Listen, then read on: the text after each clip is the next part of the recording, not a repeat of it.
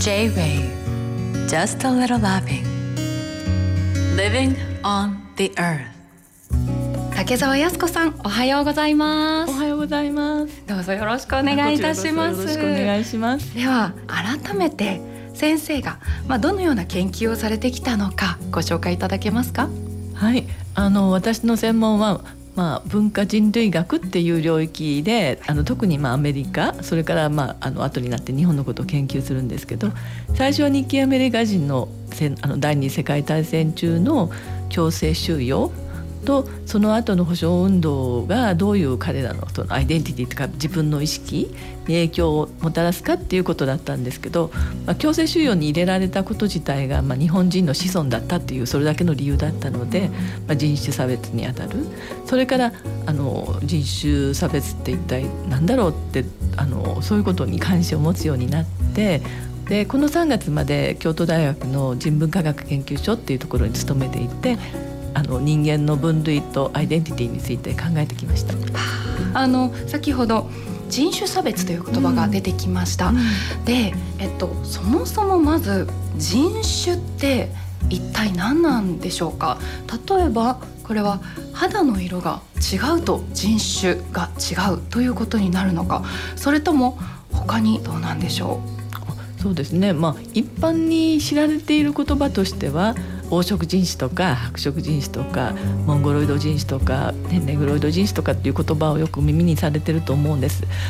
それでこう結構主要なあの百科事典とかでもあの民族は文化的に分類できる概念人種は生物学的に分類できる概念みたいに書いてあるんですけど結論から言うともうそれって本当に明治からの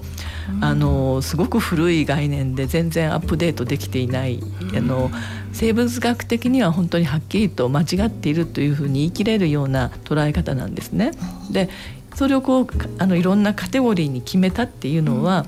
あくまでもその目的があって目的っていうのは植民地主義だとか、あの帝国での統治だとかあるいは労働力を搾取するとか何らかのもう目的があって好都合に人間を単に分類するだけじゃなくて誰が一番上誰が一番下劣ってる優れているっていうそういうふうにまあ社会的に作られたものというふうにあの理解するんでいいんじゃないかなと思います。なるほど、ね、なんかあの自分が中学生とかの頃って、うん、あの世界にはたくさんの人種がいます。うん、例えば黒人白人黄色人種などなどあのモンゴロイドネグロイドコーカソイドいるけれども、まあ、みんなあの差別は良くないんだよとかね。でも人種っていうのはあるものなんだとか、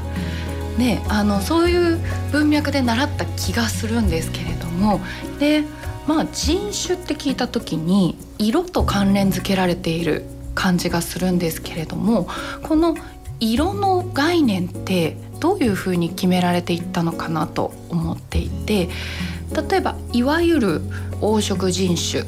とカテゴライズされる人でも肌って別に真っ黄色じゃないなっていうふうには思ってきたんですね。なんかその色とのコネクションというか関わりってどういうふうにあの作られてきたんでしょう、うん、あのそもそもヨーロッパ人が自分たちのことを白人っていうふうに呼び始めたのは近世のことなんですね。もともと中世から自分たちをヨーロあのその頃は国の名前とか地域の名前で呼んでいてでももともと白っていうのとかそれから黒っていうのは例えば白は明るくていい色とされていて天使たちも白でで黒はと悪魔だとされていてで Oxford English Dictionary っていうその英語のまあ昔からあるじあの、まあ、辞典の,、あの用法ですね。用法がいつ現れたのかっていうのを見るともう中世の時から白っていうのはすごく善で真実で正直でっていうようないろいろんないい色が出てきてて黒っていうのは悪魔だとか嘘だとか不正義だとか、悪いだから初めにその色に対するイメージがあって、まあ、それはその光と闇とかそういうのと関係してると思うんですけどね。で今度それをヨーロッパ人があの大航海時代にいろんな人々と出会い遭遇しそしたらそれまで呼んでいなかった自分たちをにいい色を、はいはい、白という色を当てはめてそしてアフリカ人の,、まあの人たちにこのネガティブな黒を当てはめ赤もいろんな意味がありますけど一つの色はまあ血だとか、暴力、はい。残虐性という意味が Oxford English Dictionary にも古くから出てるんですけど、それを先住アメリカ人に当てはめで黄色ってめめしいとか、でそこからあのさらに発展してユダヤ人なんかも黄色い星のマークをつけられたり、まあ、昔から黄色関連付けられていたので反逆者だというイメージがあったりして、まあ、黄色にもネガティブな意味があるんですね。でそれを、まあ、ネガティブの色を他者に当てはめていったっていう歴史があると思います。こう人種っていうこう人間の分類がやっぱりこう生物学的とかあと科学的、まあ、遺伝学的な根拠があるみたいな風に決められたものなんだよねっていう風に思ってる人って多いんじゃないかなって思うんですけどこういう状況について竹澤先生どういう風に思いますか、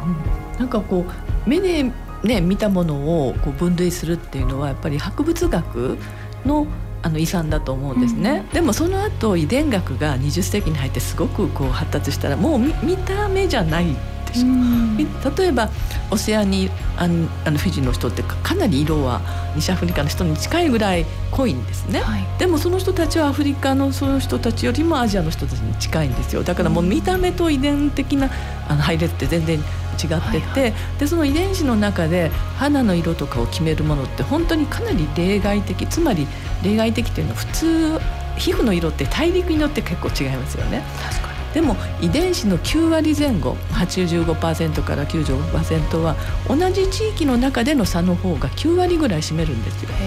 だからこう見かけによって違うのをこう決定する遺伝子っていうのは、まあ、どちらかというと例外的っていうかな、あの決して地域の中での多様性を反映するようなものではないんですね。だから私たちはこう見た目のそういう色とかでかなり混乱させられているっていうかそういうことだと思います。でも遺伝遺伝子の配列とは全然話が違う。うん。なるほど。J Ray Just a little loving Living on the earth